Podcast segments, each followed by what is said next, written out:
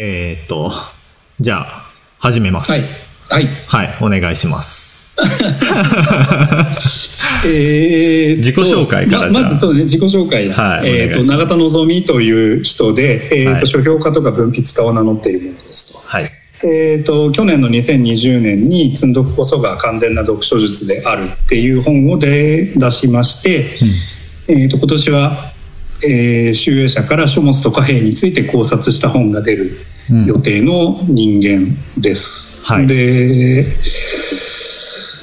まあ、引き続き自己紹介をすると、うん。えー集英社でのそのオンライン連載の他には「毎月週刊金曜日」っていう雑誌と「えーダ・ヴィンチ」っていう雑誌に連載をしているので、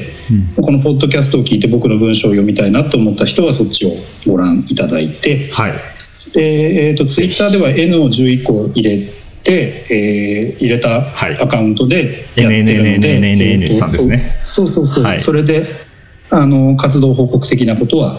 ご覧くださいと。ツイッタープロフィールからあの今の連載、連載じゃないか、えっと、固定ツイートから今の連載とかも読める感じですよね。そうですね。いつも、ぜひいつも楽しく読ませていいただいてます。ありがとうございます。あれはね感想があんまりツイッターに上がってこないので毎週なんていうかあの手応えがあって思いながらやってるんですけどまあでもあのたまに話をした人からはうん楽しく読んでますって言ってもらえてるので、いや、本当に楽しよかった。い。いや、本当来てもらえないかなって、だいぶ思ってたんですよ。忙しいから来てくれないだろうなって思ってて。ああなんか照れる感じありがとうございます。そういや全然そんなことないんで実現して嬉しい積極的に喋るあの場を増やしていきたいと思ってるので、はいこれ聞いた人でオファーしたいなっていう人ははい。ご連絡くださ よろしくお願いします、皆様。い。ぜひぜひ。はい、で、えっ、と、今日は漫画の紹介をしていただくっていうことで、その辺の紹介も、自己紹介的なものがあれば。あそうですねありがとうございます、はいまあそのさっき挙げた雑誌の他に毎年この漫画がすごいっていう、うんえー雑誌に、えーまあ、作品紹介をしたり、えーあれアンケートをするページがあるんですけどそこに毎年あの今年はこの作品が良かったですっていうのを挙げておりますと。すごい。はい。はい、で、えーそう僕が渡辺さんと知り合った時の話ってどれぐらいしたらいいんですかね？そんなにしないでもいいですよ。あ了解です。まあまあ あの古い付き合いでそうですね。最近久しぶりに、うん。あのまたおしゃべりするようになってオファーをいただいたっていう感じ、実は音楽関係のつながりで知り合って、ね。お互いにそれだけじゃなくていろいろやっているっていうことで、そうですね。そう、つながっている感じです。そうですね。まあそのお互い幅広くやりすぎてるよねとかっていうところでスタンスについて語らったりとかしてますよ そうですね。はい。では、早速漫画紹介まあまあでそんなわけで、はい。えー、とただ、まあ、最近のっていうかこのポッドキャストうんで基本的にアートの関連するお話をされているっていう印象があったので、はいまあ、それに絡めてアートと漫画の話をちょっとしていきたいなと。やったー お願いします。ありがとうございます。はいまあまああのそもそも僕はあの漫画とアートを分けるのがあんまり納得いってなくてうん、うん。もちろんあの文脈は分かれてきているっていうのはあるんですけど、まあ、広い意味で漫画はアートだとは思ってはいるんですが、はい。えー、と漫画はアートだっていう切り口もちょっと違うなと思っているので、うんうん。えーとまあ、今回はそういう感じの話にしていきたいなと思っておりましてで、まあ、はい最初に取り上げるのが、まあ、一部ではすでに話題になっている英子さんの恋人っていう近藤秋乃さんという方のはい。作品と、えーその近藤秋乃さんが、えー20代で初めてアーティストとしてニューヨークに滞在してから、うんまあうんいろいろあって今はあの38歳なんですけども、えーもうニューヨークに住んでいますと。で、はいえーアメリカ人の旦那さんとその、えー旦那さんの娘さん、うん。えーあれなんて読むんだろう。あの義理の義に娘いわゆる義理の娘になる人と3人で住んでいるっていうその日々を綴っているエッセイ漫画でニューヨークで考え中っていうのが3巻まで出ておりまして、うんうん。で、えー、とそっちの方をあの今回は取り上げたいなと思っております。っていうのは、うん。あのーその英子さんの恋人はまあえー読んでる人が多いんじゃないのかなと思うのであらすじは特に言わないんですが、んあの漫画を描いている作者さん、えー漫画の作者さんが主人公なんですよ。うんうんで、えーそのタイトルにもなってる「英子さんの恋人」っていうのがあの現在進行形で付き合ってるアメリカに住んでいる、え恋人と、え日本に残してきた元彼との間で揺れ動く。でその揺れ動きの中から抜け出せない。2人のどっちかっていうのを選べないっていうこととうん。その自分が一度書いた作品を書き直しているんだけれどもその書き直しの結論をどうしたらいいのかわからないっていうところがまあ重なってくるっていうすごい巧妙な書き方をしていて、なんていうかその決定不可能になっていく感じっていうのと、うんうん。そのそこから抜け出せないもどかしさみたいなところを英子さんの恋人では書いているわけなんですけれども、それの外側で、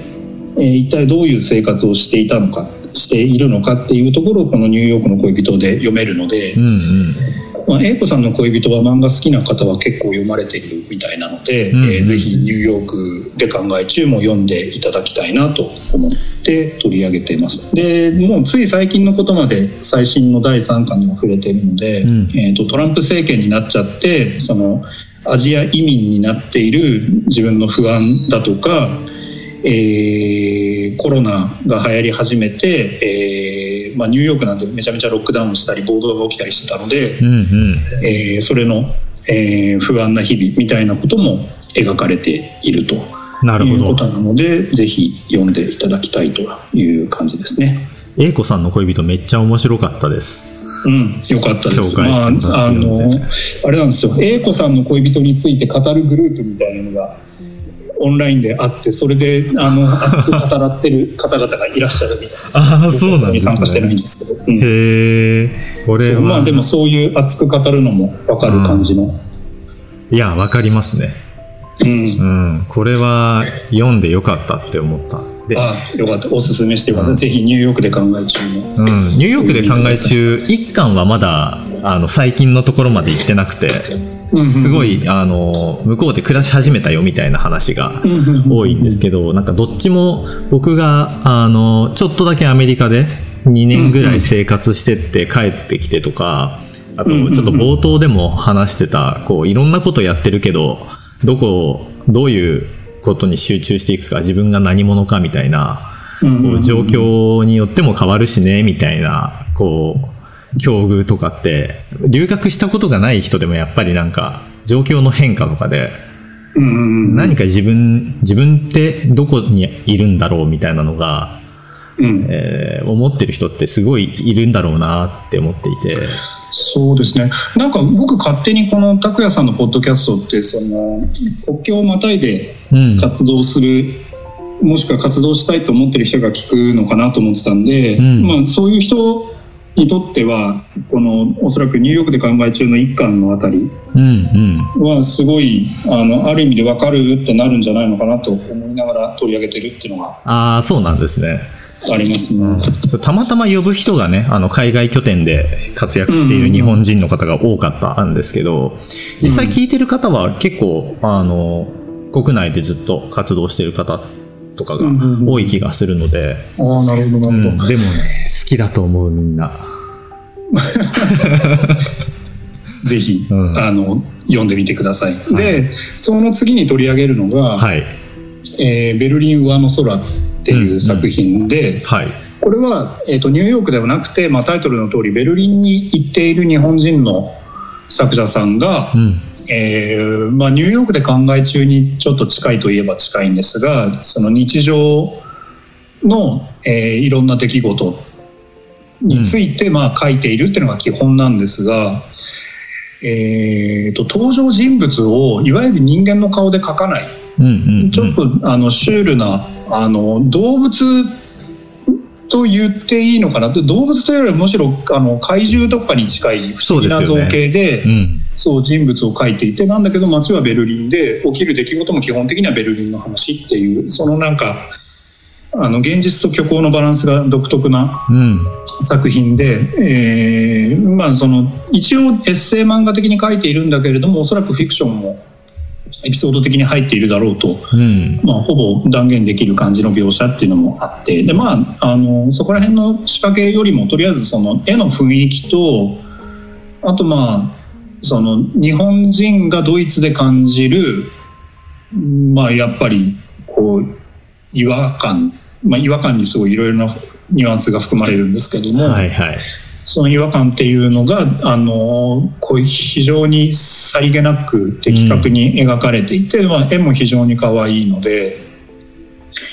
えー読んでほしいなとうん。いうので取り上げてる感じうんですね。うんであの好評につき続刊として「ウンターグルンド」っていう「ベルリンはの空ウンターグルンド」っていう作品も出てるので、うんえー、と2冊セットで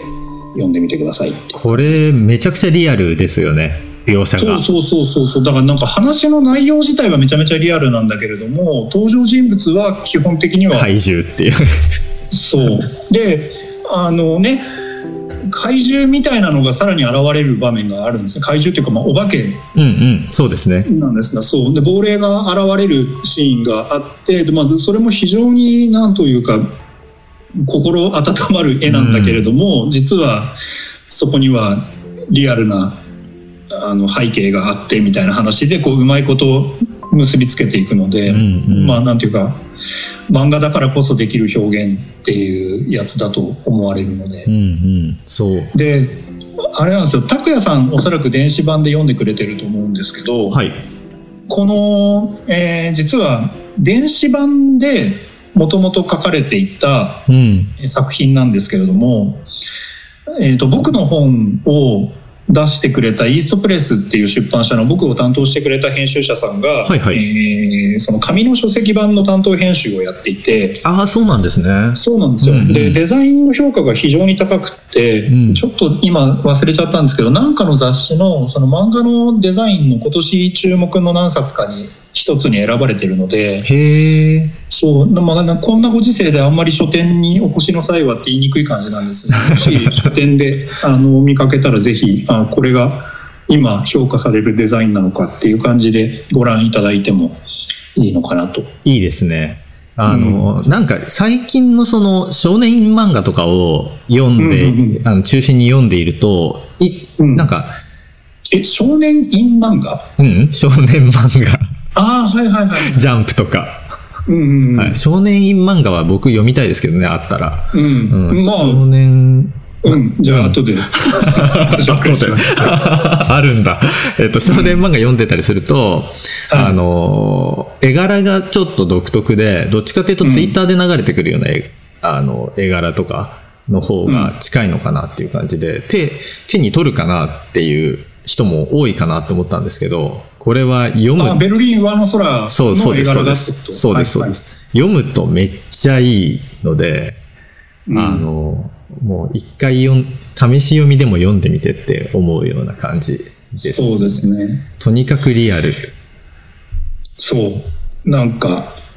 だからこれをおそらくリアルな絵柄でやってしまうとあまりにもうんなんか生々しすぎてちょっととっつきがたいところをおそらく絵柄の可愛さで読みやすくしているっていう側面も、まあ、あっておそらくそれが成功しているっていう感じですよね、うんまあ電子版は試し読みもできるのでぜひうん。騙されたと思って試し読みをうん。してみてくださいって本当いうにお上手だと思いますね。うん、もう本当になんか上手な感じがしますね。ね英子さんの恋人もすごい上手な感じするけど、全然違う方向でそうですね。うん。上手な感じがしますね。で、えっと、3つ目に紹介したいのが、私が軽さを取り戻すまでっていうちょっと長めのタイトルなんですが、これはあの日本人が書いた作品ではなくて、えーはいフランスで、えーシャルリエブド襲撃事件っていう事件があったのがまだ記憶に新しいかと思うんですが、まあ、その非常に、えー攻撃的なまでに風刺をするのが売りのうん。新聞社っていうのがあったんですけどそこが、えーテロリストに襲われて、はい。えーその新聞社の社員さんがほぼ皆殺しにされるっていう事件があったんですが、うんうん。言ったらそれのサバイバうん。ーあのとある理由でその出勤に遅刻してしまったと。はい。でその結果その仲間が全員殺されてしまったということがあってですね、ちょっと、うんうん、あの考えると涙腺に来るんですが、うん、えーと、その、えー、ただその普段は極めて攻撃的なまでに辛辣な、えーまあ、いわゆる新聞漫画を描いていた作者さんなんですよ。うんうん、でその、まあ、手痛い手痛いしっぺ返しというにはあまりにも凄惨な、えー、仕打ちにあってしまってで、まあ、もうえーまあ、誰しも自分が似たような立場に置かれたらって思うと分かると思うんですけど完全なショック状態に陥るわけですね。うんうんでそこから果たしてあの彼女はここで軽さっていうふうに書いてあるこの軽さっていう言葉が非常に重いんですが、うん、そういうところにこう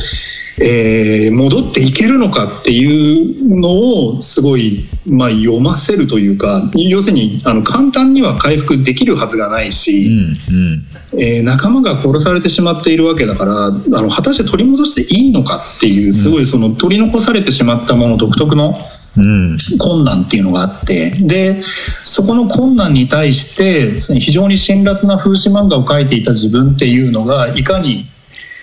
立ち向かうかっていうお話、うん、お話というか、まあ、あのこれもエッセイ漫画なんですが、はい、まあえー、実録といえば多分実録なんですよね。うん、でまあそういうわけでその辛辣な風刺漫画を描くフランスでそれを発行するっていうことがどういうことかというとあの極めてあの、まあ、エスプリの国と言われるはい、フランスでそれをやるっていうことがやはりすごくあの教養人なんですよ。うんうん、でそのショックを受けた状態から立ち直るために、うん、えー、プルーストが療養していた、えー、ビーチとかに、えー、避難したりするんだけどそこはプルーストなんだっていう。なるほど。そう。なんかまあ、日本からするとこうなんかこじゃれてて鼻につく感じでなんかそれは、ちょっとだけテロリストの気持ちも分かってしまうような ところもあるんですが、はい、まあ、そういうところも含めて、うん、なんというかあの独特の疎外感と、うん、えー、暴力には負けないぞっていう気持ちと、うん、あと非常にあのこの作品のいいところっていうのはそのシャルリー・エブド襲撃事件の直後に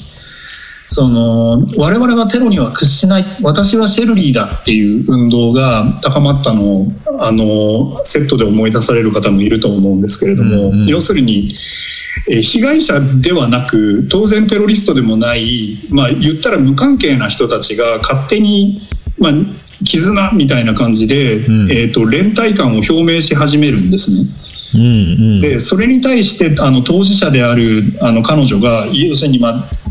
ちょっと言葉が難しいんですけれどありがた迷惑みたいな感じになって、はいはい、そやっぱりその独特の風刺を聞かせたいんだけれども、うん、自分はもう死ぬほど落ち込んでいるみたいな状態でどうやってその違和感に向き合うのかっていうのでかなり重いんだけど面白いということですね。軽さっていうのがその風刺だったりユーモアだったりっていう部分ですよねきっとね。なんかそうですね。ここまでのショッキングなことは、まあ、めったに起きるものではないけど、軽さ失いがちだなって最近ニュースを見るたびに思ったりするので。確かに確かに。どうしてもね、そ、ね、その重たいフィードバックをしたくなるというか、そうですね。なんか自分ごとにした時にどうしても重たい、重たいコメントがしたくなる。みたいな時にどうやって軽さを保つのかみたいな意味でもすごいそれの比較にならないぐらい大きい重さからどうやって軽さを取り戻すのかみたいなのはすごい興味あって買おうとしたんですけど電子版がなかったのでそうなんですよね。届くのを待ちます。はい。あのまあ確実に名作なので買って損はないと思います、うんうん、了解そうなんですまあまあそういうわけでそんなあの、うん、なんか気持ちが重さに引っ張られがちな日々を生きている方ならばきっとなんというかある種シンクロできるだろうと思ってこの作品を取り上げましたと。うん、いいっすね。はい、うん響いてくれるといいなと思いますね。で、そのここまで上げてきた、はい、その英子さんの恋人とかニューヨークで考え中とか、うん、ベルリンはの空とかあとまあさっきの私が軽さを取り戻すまでっていうのはどちらかというとその作者がすごいこう自分の強い表現にこうしっかりなんて言うんだろうな支えられているというか芯が強い人たちっていう感じがするんですね、まあ、だからこそその、えー、襲撃事件を受けてすごく自分のアイデンティティに、えー、アイデンティティが不安にさらされるみたいな経験もあり得るんだけれども、うんうん、でもそうじゃなくてまあなんていうかこう言ってしまってはなんだけどそのニューヨークで考え中とかベルリン上の空とかその私が軽さを取り戻すまでの人が勝ち組だとすると、うん。えー、もう全然そういう自分の表現に自信が持てない。うん自分の表現とか自分の生き方に全く自信がないとかそんな あの自信を持って生きるなんて考えもつかないみたいな人たちを描いた作品っていうのをこれから取り上げていきたいと思っていて、はい、で、えー、一つはドラマ化もされて、うん、そのドラマの評判僕はよく知らないんですが「えー、来世ではちゃんとします」とい。う作品と、はいうん、あと、えー、アマプラでドラマ化されているらしい38歳バツイチ独身女がマッチングアプリをやってみた日記っていうのと、うん。えー、これは特にドラマ化とかされてないんですが「明日世界が滅びるかもなので今日は帰りません」という3本を取り上げたいなと思ってまして、はい、どれから言ったらいいのかな？なんていうかその来世ではちゃんとしますは、えいわゆるセックス依存症の人が主人公で、うんうんうん、でその人の勤めている、えー、小さな、まあ、プロダクションって言ってしまっていいのかな？小さい、まあ、チームがあって、はい、そのチームの、えーと、同僚の人が、えーと、いわゆる処女に対して、えー、幻想を抱いてしまっている童貞、うん、あとは、えーと、風俗にはまってしまってそこのあの従業員に入れ上げてなあの100万円のプレゼントとかをしちゃったり、うん、一緒に旅行に連れ出しちゃったりする男、うん、あと、えー、セックス依存症気味ではあるんだけれどもあのどちらかというと,、えーと、メンヘラを女の子をたくさん引っ掛けて誰に対してもこういわゆる恋人として向き合わないことによって女の子がどんどんメンヘラ化していくっていうすごい闇属性の男の子っていう、うんうん、すごいその性の関係が闇だらけの職場っていうのが、まあ、メインで、まあ、群像劇なのでいろんなその組み合わせでお話が書かれていくんですけれども基本的には何ていうかそのかなり普通の日本の日常の中でそのそれぞれにやっぱりこうなんていうかやっぱり分かりやすい例で言うとそのニューヨークで考え中の近藤秋乃さんみたいにこうなんか自分の作品が美術館に収蔵されみたいな、うんうん、そのなんか、えーと、クリエイターとして一本立ちしてる感じでは全然ない人たちなんですよね。うんうん、そのアニメのえーと、3D の加工をみんなで分担してやるみたいな感じなんです。うんうん。一人一人のそのクリエイティビティみたいなのはそんなに強く打ち出されてなくて、まあ、その中に一人同人作家としてデビュー、はい、あ一人じゃないや二人か、うん、まああのそのクリエイターとして評価されていく人っていうのも出てきはするんですが、まあ、あくまで主人公はそのセックス依存症の女の人なので、うんうん、まあそういうこう強さみたいなものがあまり表に出ていない作品としてもとりあえずこれを1個挙げてみました、うんうん、めちゃくちゃ断片が続くんですよね、うん、こう一人一人の一日みたいなのが一日とか一場面みたいなのがこう、うん、交互に綴られていってだから物語として一本ずっと読んでいくっていうよりはそのいろんな闇のというか いろんな、あの迷いとか、いろんな葛藤頭の切れ端がどんどんこうタペストリーみたいにして続いていく、ね、うん、で共感できなかったりちょっと共感できる部分もあったりみたいなのが続いていくみたいな、あやっぱり拓哉さん共感できないところあったんだ。ありますよ 全部共感できたらあれまずいでしょあいや僕は割と全部共感あはできるなって思いながらそうまあだからまずい側の人間なんだけどまあまあそういうあのまずいところがある人は読んだ方がいい作品ですね。誰しもなんかねどっか引っかかる部分があるのがすごいなと思いますそうですね。まあまああれですわ。あのもし読んで一個も引っかからないっていう人がいたら、その人はその人で多分ね、あの社会勉強っていう意味で読んだ方がいいと思います。そうそういう作品ですね。あんまりわかるわかるっていう人、わかるわかるっていう人はそれはそれで多分楽しめるんですけど。うんうんうん。でその次にあの挙げた38歳バツイチ独身独身女がマッチングアプリをやってみた日記っていうのははい。これ読んでない、えーとこれはケイクスで、うん。えー連載されていたやつであのタイトルの通り、えー、とおそらく作者本人が38歳のバツイチの独身女性でうんうん。で、えー、Tinder をやってるんですね。ああ Tinder なんですね。そう、うん。でんまあ本当か嘘かわからないんですがあのなぜかイケメンの若い子ばっかりと会いますと。うん。であのその子たちとまあその会ってご飯を食べてで、えー、とお泊まりをしたりしなかったりっていうところをこう、うんえーまあ、都度というか、まあ、結構な頻度でちょこちょこそれを書いていく。で、うん。この人のなんていうか面白いところはあの絵が極めて淡白なんですよ。うんうん。すごいなんか、えっと個性が決してないわけではない。あの本業はイラストレーターっていう方なので。へえそうなんですね。そう、んうんなんだけれどもまあそのいわゆるおそらく商業イラストレーターな感じで、うん。そのいわゆるアーティストとしてこう自分の個性をバンバン押し出していくよっていう感じの、えー濃さみたいなのがあんまりうん。ないうん。絵柄なんですよ。まあ、それでも出てしまう個性っていうのがあるところがいいなと思うんですけど、うんうん。でなんかそういうこうなんかクリエイティブなところで自己表現みたいな感じではない人が、えー、38歳になってで、まあ、これ「バツイチ」ってタイトルについてるのが結構重要で、はい。あのあんまりその生体験を豊かにする前に、えー最初の結婚をしてしまってずっとその人とだけしか経験がなかったんだけど、うん。えー離婚をするに至って、えーじゃあちょっと自分もやってみるかみたいな感じで手を出してみたら、えー楽しかったっていう話なんですが。はいそう。いやあのだんだんねそれでいいのかみたいになっていくのが、うん。こう、えーわびさびというか 風情があるとね味わいなんですけど、うんうん。そう。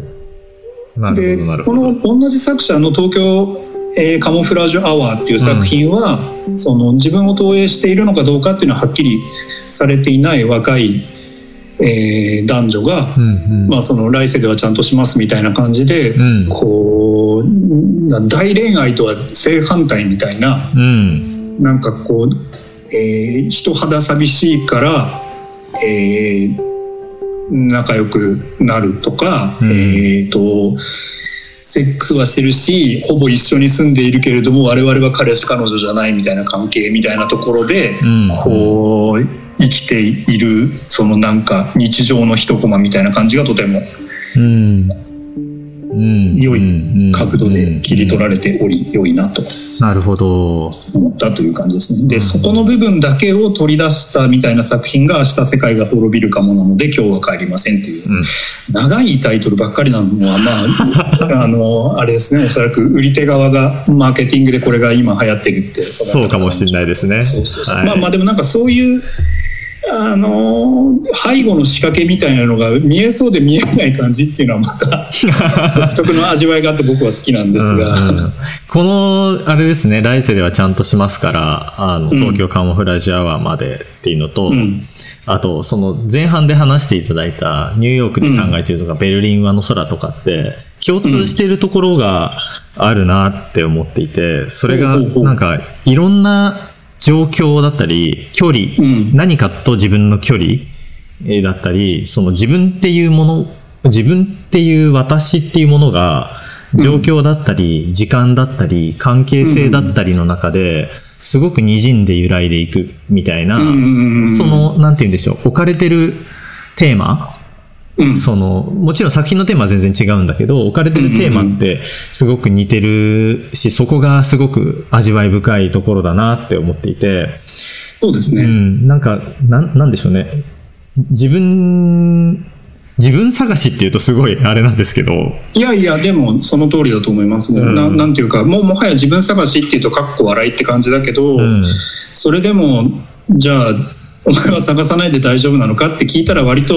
皆さんそこからつらつらと語ってしまいがちだとは思うんですが、うん、そうですよね。で前者のその作家活動をしている方とかベルリンで暮らしている方とか、うん、えー、シャルリー・エブドの方とかっていうのはなんて言うんでしょう、こう自分を決めなければならないっていう道が、割と、こう、しっかりあるからこそ迷う、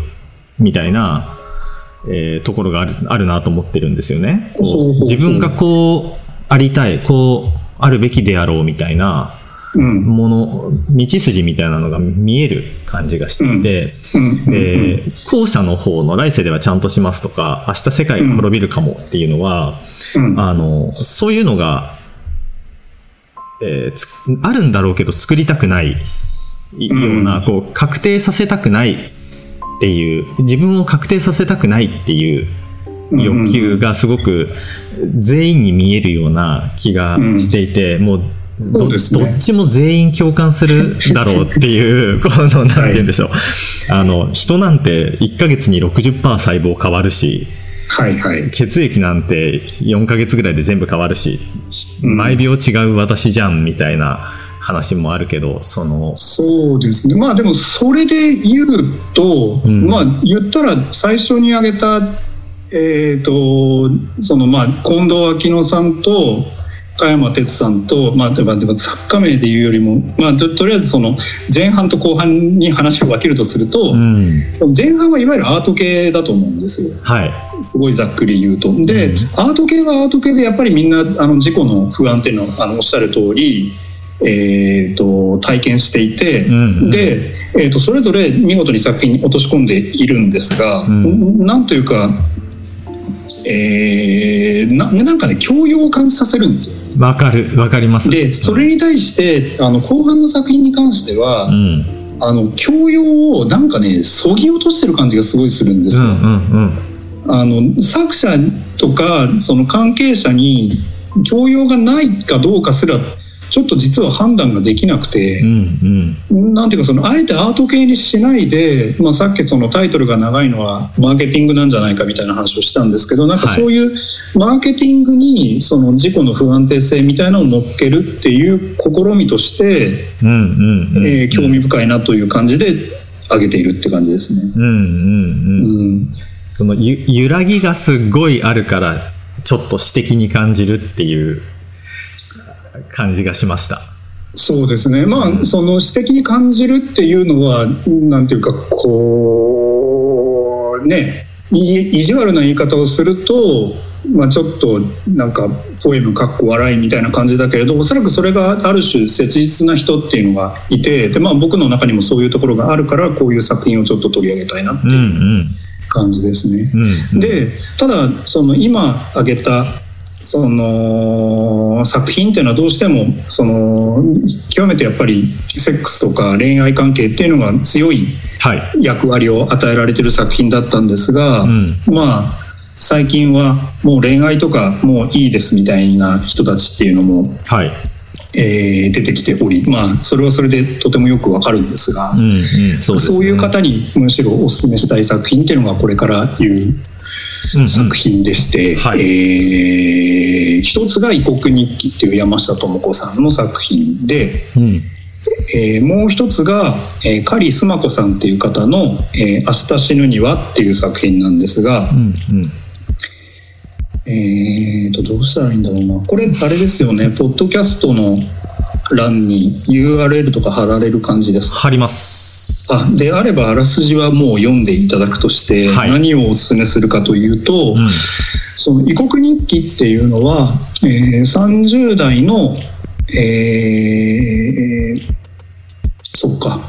えー、小説家の家に、うん、えー、まあ、女性の小説家さんなんですけど、うん、その方その主人公の一人が、えー、姪の両親が、えー、事故で亡くなってしまったので引き取るっていう話なんですよ。うん、でその、えーと、年の差の離れた女性同士が一つの家の中で暮らしていくっていう日々を描いていてでそのまあ言ったら A 子さんの恋人の後に出てくるようなもうある種自分のえー、立ち位置っていうのが確立してでもう私はこれでいくってなっている人が、うん、えー、これから人生にようやく迷い出すいわゆる思春期にいるようなことを一緒に暮らすことによってこう少しずつお互いの生活が、うん、えー、動揺していくっていうとあれなんだよな、うん、少しこう揺らぎを伴っていく。でその過程で、えー、いろんなことが分かっていくっていうのがとても良い作品で、まあ、山下智子さんはとても人気のある作家さんなので今更プッシュするまでもない気はしないでもないんだけどまだ読んでない人はぜひ読んでくださいという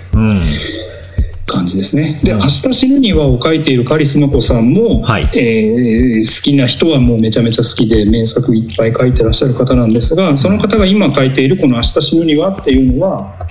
えー、あれですねもう30代とかではなくて、えー、アラフォーうん、じゃねえアラアラフィフか。の、えーまあ、要するにさらに上の世代の、えー、女性が主人公なんですね。でその人が、えー、更年期障害とかで、うん、あというかこの作品の始まりがまずあれなんですよ。あの夢から覚める時にめちゃめちゃあの動機が激しくて、うんうん、更年期障害で動機を動機が激しくなってしまって、はい、これは病気なのではないか死ぬのではないかみたいなところから起きて、うん、でそのまあ言ったら人生の畳み方をどうしようか。たたまだまだ畳むには早いけど、うん、でもなんかあの生きてて楽しいことはあるけれども辛いこともあってもう死んじゃおうかな。でも今日じゃないよねっていうので「うん、明日死ぬには」っていうタイトルになっているっていう作品なんですけど、うんうんうんこれはあれですねエッセイ漫画じゃないんですがすごい大人あるあるな作品でして、うん、まあその男性であるところの自分では経験できないんですが、うん、まあそうかこういう感じなのかと思わされて確かに、はい、うんうん。明日死ぬにはは、うん、僕もまだ30そこらで、うん、しかも男性だから全然感じ方が違うんだろうなと思いつつ、結構ショッキングで読んじゃう感じで、で、明日死ぬには、の、このタイトルが最後だ、あの、点で終わってるじゃないですか。明日死ぬには、で、この点で終わってるのを、こう、電子書籍を閉じるときに見て、あーって思って、その先、本当にもうこのタイトルのまんまの、遅いのか早いのか惜しいのか、惜しくないのか、みたいな、あの、ね、すごい、あの、死ぬのすごい怖い人で僕。なる。永遠に行きたいんですけど、はい。あの、あし、うん、なんかね、怖さとは違うんですよね、この本は。うん、全然怖い話じゃないし、うん、なんだろう、内容は鬱なんですけど、あの、出てくる人はう、なん、なんて言うんだろう、憂鬱とかを伴っているんですけど、こう、うん、読んでる側としては憂鬱とかを伴う感じでもなくて。あ、この作品がってことですね。そうです、そうです。うんうんうん。まあ、この作者さん、あ、作者さんだね、えっ、ー、と、作中人物の人たちも、なんていうか、鬱に飲み込まれそうになりつつも、割と、こう、強く立ち上がる人が多くて、もちろんそうじゃないなんだかぼやっとしたままその苦しみの中にいる人とかもちゃんと書かれてるんですけど、うんうんうん、なんというかあれですねその作者自身もおそらくその英子さんの恋人じゃないですけど畳み方どうしようか、うん、決まってるのかどうかわからないんですけどすごいあの苦しんで書いてらっしゃる感じがあって、うん。うん。うん、なんかそれをこう読みながらこう俺も暮らすのが大変だけど頑張ろうぜみたいな気持ちになるっていうので おすすめしたい作品、うん、そうですね。畳むのかそれとも開くのかみたいな、うん。そういう気持ちにさせられました、まあでも開いていきたいっていうのがこのおそらくタイトルに表れてるんでしょうね。うん。そうですね。あと異国日記は、あの、うん。僕、あの、名前は何回も聞いてたんですけど、最初から面白いんですよね。この、そうですね。しょっぱなから面白いっていうのが、うん。あの、もうね、これは気持ちいいから読んでほしい。わかります。わかりますまあまあ、あの、これも電子版が読めるので、ぜひ。明日知るには。で、あれですね。その、今だと映画で三角窓の外側は夜っていう作品が、はい。この同じ山下智子さんっていうあ、これ同じ人なんだ。そうそう同じ人で、えー、と異国日記が日常系だとすると打って変わってホラうん、うーん。のその超常現象を描いていて異国日記は割と女の人ばっかりが、まあ、と主人公2人が女性なので、はいはいはいえー女性中心の話なんですが三角窓の外側夜はちょっとボーイズラブ的な雰囲気のある男性2人が主人公で、えーその2人がそうなんか呪いに立ち向かうという話で、まあ、その山下智子さんって非常にその人間の情のもつれというか、うんこうもつれた情が折り重なってどうしようもなくなるみたいなのを描くのがめちゃめちゃうまいんですけど、うん。それをこう人間技で立ち向かっていこうっていうのが異国日記で。はい。でそれに対して三角窓の外側は夜はその人間力がもう少し強まって、えー超能力的な、うん。まあ、霊能力みたいな現れ方をしていると言ったらちょっと違うかな。いいこと言える気がしてたんだけど。三角窓の外側は夜は、うん。あのードラマ化するなら、うん。あの、ネットフリックスオリジナルでやってほしいぐらいのポップさと面白さとテンポの良さがあって、うんあの、もう海外のキャストでやっても面白いと思思いました。ああそうですねうん、そのぐらい面白い。海外のあでもどうなんだろうまあそうですね海外のキャストでやっても面白いっていうのはその通りうん。全、あの、違う人だと勝手に思ってました。読んでて。うんまあそそうですね、ん絵は言われてみれば多分一緒だと思うんですけど割といやでもマジでこの2作品を連載で同時に並行してやってるっていうのはなんか才能がマジですごいなって思いますけど、うんうんうん。なんか本当に基礎、基礎力を感じるというか、そうですね、うん。あの、確かな実力を感じますね。そう言われると。そうですね、うんまあ間違いないのでプロだって試し読みでぜひうんお読みくださいという感じですね、いいっすね。知らない漫画ばっかりだった。いやーよかったではい。えー、とその恋愛っていうことに絡めて言うとですねはい。いっぱい出ますね。えーと2月に、はい。えースウェーデンのフェミニストの作者さんが書いた、うん。えーまあ、おそらくコミック作品はい。コミックとしという体裁で出るだろう作品で21世紀の恋愛っていうのがありましてうんうん。でこれはまだ僕読んでないんですが、はい多分いいだろうとうん。いうのでとりあえず上げてみました。なんでいいだろうと思えるかというと、はい。この同じ作者の方が、うん。えー女性器をテーマに「禁断の果実」っていう作品を書いていて、はい。でそれがとても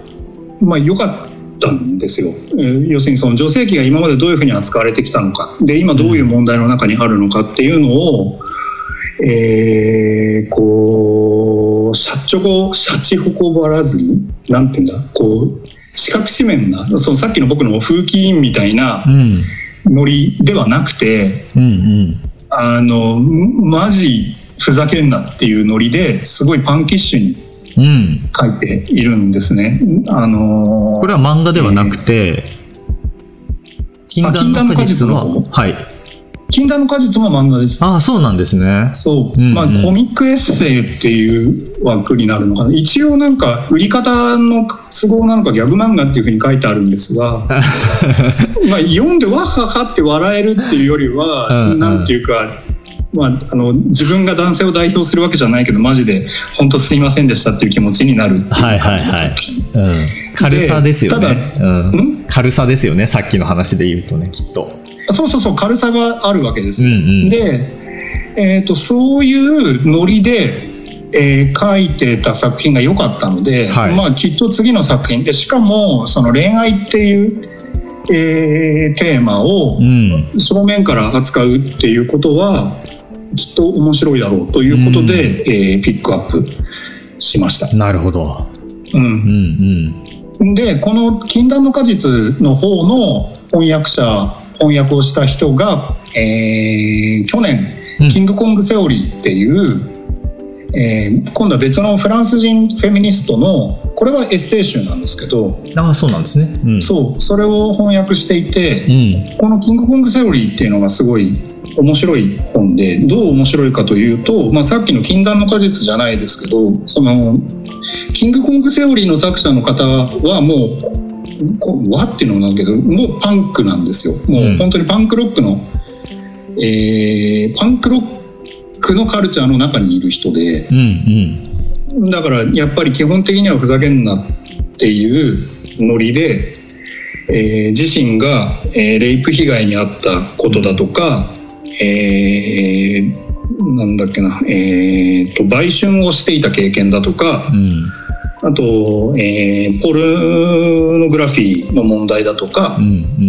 えーいろいろなテーマについて、えーまさに軽さを持ってうん。語っているうん。エッセイなので、うん。えーキングコングセオリーっていうのも合わせて紹介したかったなという感じですね。もう作者のコメントみたいなのだけ読んだんですけどうん、もう最高で読まなければっていう。そう。風な。そういう感じなんですよ。うん。思わされる。なんか最高とかそういう言葉が出てくる感じ。だなんか痛快さがある種特殊えー、と特徴というか、うん。そうですね。そう。うん。うんその男男性だからこそそういうことを言えないと、言えないし本当は。うん。本当は言言っちゃダメだし、あのうん。正座して読みますぐらいの感じなんですけどただそんな、うんそんな気持ちになってる人が最高って言葉を使っちゃうのがなんて言うんでしょう。軽さの強さって本当憧れるぐらいの軽さを持ってるなと思ってて、まあ本当は男側もなんていうか声をうん。上げるべきなんでしょうけどね、まあそれはそれで最近出てきているんですが、まあ、それはそれで非常になんていうか込み入った話ができるんですが、なんかあのあれね本当正座して聞いてるだけだと多分許してもらえない。感じの怒りが。笑って言ってるけどマジですごいこうんうヒリヒリする感じがあって。まあまあで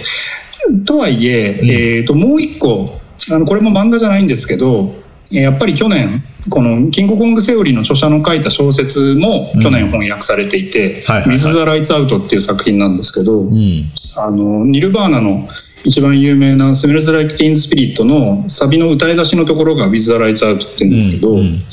それをタイトルにつけた作品で、うん。これはあのさっきの「明日死ぬには」じゃないですけど、えー、と50代のうん。男性が、えーホームレスになって、えーパリをさまようんですがこはい。の主人公の男性っていうのが、えー90年代までに、えーサブカル系のレコード屋さんで、うん。えー結構いい感じにやってたイケイケだったおじさんでなんか、うん。その往年の栄光に対する今の落ちぶれ具合っていうのがかなり、えーなんかパリと東京で全然違うはずなのにすごい身につまされる感じがしてうん。良いという作品なんですよ。でまあ単なる偶然なんですがこの「ウィズ・ライツ・アウトが」えー刊行されたのがそのシャルリー・エブド襲撃事件の当日でああそうなんですか。そうそう。ミシェル・ウェルベックの服従もそう同じタイミングで出てるんですけど、うんうんうんうん。そう。まあだからそれぐらいのなんていうかまあそれはちょっとした小話であんまり重要なところじゃなくて。時代をでも感じますね。うん。うん。サブカルおじさん。うん。とかあのくたびれおじさんとか、うん。その大人になってしまったサブカルの方々の慣れの果てみたいなものを、えー読みやすくそのじ自身もパンクスであるところのうん作者多分50代ぐらいなんですけどその方が読みやすく書いているので、うんこれも合わせておすすめっていう感じですうんうんね。うん面白そう。あの、ずっと今の作品群の中にあったフェミニズム的なものというか、うん。こう、それ以上の言葉が出てこないですけど、うん。あの、パンクス側のうん。表現だったり、お話って、すごいいいなと思っていて、というのも、うんうんあの、自分もやっぱり勉強しなくちゃいけないっていうね、ちょっと真面目な、あの、ことも考えて、で、テック系の方がやっぱり最近すごくあの声を上げているんですね、特に英語で。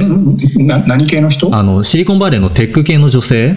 はいはい。が結構あのやっぱり声を上げていて、ツイッター上とかでもすごいんですよね。で、英語でまあ勉強も兼ねて読んだり追ったりしていくと、うん。やっぱりその聞いてるだけじゃダメで行動しなくちゃいけない男性もっていうのが一方でありつつ、うん。一方であの当事者じゃないんだから口を出しちゃダメだっていう話もありつつ、そのコミュニケーションがまあもちろん人によってねスタンスが違ったりして、うん。その、非常に繊細なコミュニケーションが、男性側も、まあ、シリコンバレーの中で、ブローカルチャーの人もいれば、あの、理解したいけど、どうしたらいいかわからないみたいな人もいて、でそうん。そんな状況にもうんざりみたいな女性もたくさんいて、っていう、うんうんうんすごい複雑な、あの、繊細な状況が起きているっていうのが、を見ていて、パンクスの方でこういう、あの、優れて、優れていて、しかも軽い作品が、軽さ、軽さのある鋭い作品が出ている。うん。で、なん、なんでしょうね。重た、重くなくおそらく読めて、うんうんうん。でもそうそうそう。だなんていうか、ありがたいんですよ。うん、でも刺さるっていうね。そうね。んなんていうか、あの、お勉強じゃない形でうんうん。知ることができるので、お勧めしたいっていう感じうん。ですね。うん。いやーしかし本当なんでまあいいやなんかお男を女で分けるとなんで僕がこれらを紹介しているのかが結構あやふやになってくるのでそれはそれでちょっと引き続き 考えさせてくださいっていう そうですね。感じですうね。んうん。面白い。ありがとうございます。どういたしました時間どんな感じですか？えっ、とね、ちょうどいいんですけど、はい。あのー